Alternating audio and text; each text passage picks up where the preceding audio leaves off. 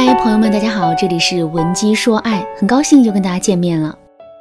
前不久啊，粉丝娜娜给我发来了私信，向我询问有关夫妻相处的问题。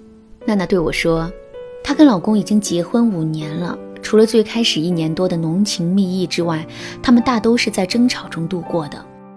其实娜娜根本就不想跟老公吵架，可不知道为什么，只要两个人多聊几句天之后，肯定能吵起来。这样的情况持续的时间久了之后，娜娜都开始怀疑这段感情的意义了。在向我咨询的过程中呢，她也不止一次的跟我说过：“老师，您说我们之间是不是早就没有爱了？我们这段感情是不是已经没有存在的意义了？”听到这两个问题之后，我的心里啊，有了一种莫名的心酸。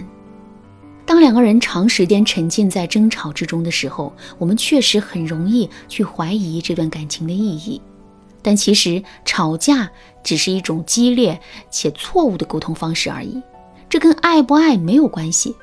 事实上，如果男人真的不爱我们了，他最常见的表现绝不是这么激烈的跟我们吵，相反，他会懒得跟我们吵。不过呢，虽然吵架不等于不爱。但是它作为一种错误的沟通方式，依然会对我们的感情造成重大的损伤。所以啊，我们一定要引起足够的重视。说到这儿，问题来了：我们明明不想跟男人吵架，可最终两个人还是吵得不可开交，这到底是为什么呢？其实这里面有一个很主要的原因，这个原因是吵架并不是一种理性的对抗，而是一种情绪的对抗。在吵架的过程中，我们百分之七十吵的都是情绪，只有百分之三十吵的是事情。所以，即使我们在理智上不想吵架，但它只占百分之三十的比重，并不能左右整个吵架的局势。所以，想要避免两个人之间发生争吵，我们就一定要在情绪上下功夫。怎么才能在关键时刻控制住自身的情绪呢？下面我就来教给大家两个方法。第一个方法，降低自身的预期。一个人在什么情况下最容易变得情绪失控呢？答案是，当自己说的话没有得到别人很好的回应之后，自己不断的去重复观点和需求，可对方依然没有回应的时候。换句话说，就是耐心的透支是导致我们情绪失控的主因。那么，我们的耐心为什么会这么容易透支呢？这其实是因为我们的预期和现实之间的落差。举个例子来说，男人的身上有很多的臭毛病，比如爱打游戏、乱丢袜子、卧室里吸烟、不爱洗澡等等。我们忍受不了这些臭毛病，于是啊，就对男人说：“你身上的问题这么多，往后能不能改一改？”说这句话的时候，我们的内心啊，其实是有预期的。比如，我们的预期是，男人在听完这句话之后，能够马上认识到自身的错误。并且呢，积极的进行改正，可实际的情况却是，听到这句话之后，男人竟然一点反应都没有，非但没有承认错误，还一直在为自己辩解。听到男人的辩解之后，我们的心里啊，肯定会出现很大的落差。之后，如果我们继续在这个话题上跟男人进行讨论，可男人依然听不见我们说的话的话，那么我们的耐心就会透支。继而情绪失控，跟男人爆发剧烈的争吵。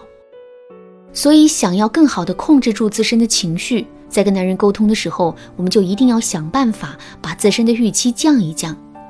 还是拿上面举的例子来说，我们想让男人认识到乱丢袜子是不对的，并且呢，他还要努力的改掉这个坏习惯，这是我们内心的一个预期。这个预期本身没有错。可是，我们一定要知道的是，一个人的观念啊是很难改变的。认识到自身的错误之后，真的付出努力去改变，这就更是一件困难的事情了。所以，通过这么一两句话就让男人发生彻底的改变，这真的是很不现实。所以呢，我们可以把男人的预期降一降。比如，同样的一个效果，我们不要寄希望于这一次沟通，而是要分多次沟通进行。这样一来，即使我们在这一次沟通中一无所获，内心也不会太过于失望。当然啦，除了这种方法之外，调控自己内心预期的方法还有很多。如果你想对此有更多的了解，可以添加微信文姬说爱五二零，文姬说爱的全拼五二零，来获取导师的针对性指导。好，继续说到第二个方法，分阶段拦截自身的负面情绪。情绪的爆发不是瞬间完成的，这里面有一个很复杂的过程。具体的，我们可以把它分为三个阶段。第一个阶段，感受到刺激物的刺激，并且刺激持续积累到一定的程度。第二个阶段，对刺激产生解读和联想。第三个阶段，对自己的愤怒提供心理支撑，然后爆发。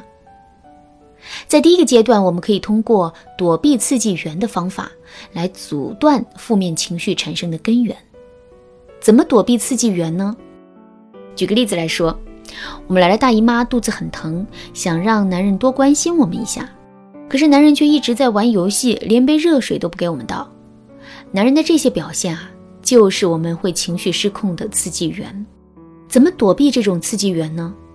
首先，当我们内心感到些许愤怒的时候，我们就要停止跟男人的沟通，并且要把自身的注意力放在其他的一些事情上。另外，我们还可以通过倾诉的方式，及时的把这些负面情绪消解掉。比如，我们可以偷偷的给闺蜜打个电话，然后好好的把男人吐槽一番。我们也可以拿出一个笔记本，把男人的罪状写下来，然后再给他记一颗黑豆。那倾诉完之后，我们的内心的负面情绪啊也就没了，之后我们也就更容易能保持理智了。在第二个阶段，我们可以采取的措施是把自己内心对事情的负向解读全都变成正向解读。还是拿上面的例子来说，如果我们把男人的行为啊进行负向的解读的话，我们肯定会觉得男人一点都不关心我们，我们都这么难过了，他还在玩游戏，看来在他心里啊，游戏。比我们重要多了。有了这样的认知之后，我们心里的怒气肯定会越来越重。其实，同样的一个行为，我们完全可以对它进行正向的解读。比如，我们可以对自己说：“他每天工作这么辛苦，好不容易休息一天，玩个游戏挺正常的。其实他也不是不关心我，只是他根本就不知道我现在到底有多难受。如果他能感同身受的话，肯定会把我照顾得很好的。”如果在前两个阶段我们都没有采取有力的措施，现在事态已经发展到第三个阶段的话，我们也不要着急。在这个阶段，我们可以通过后果预设法来阻止自身负面情绪的爆发。也就是说，当我们内心变得非常愤怒的时候，不要问自己我应不应该爆发，而是要告诉自己情绪爆发之后的后果。那这样一来，我们就会失去情绪爆发的心理支撑，从而变得安静下来的。关于如何分阶段的拦截自身的负面情绪，我们在这里只是做了一个简单的概述。如果你想在这个基础上对此有更多的了解和学习的话，可以添加微信文姬说爱五二零，文姬说爱的全拼五二零，来获取导师的针对性指导。好了，今天的内容就到这里了。文姬说爱，迷茫情场，你得力的军师。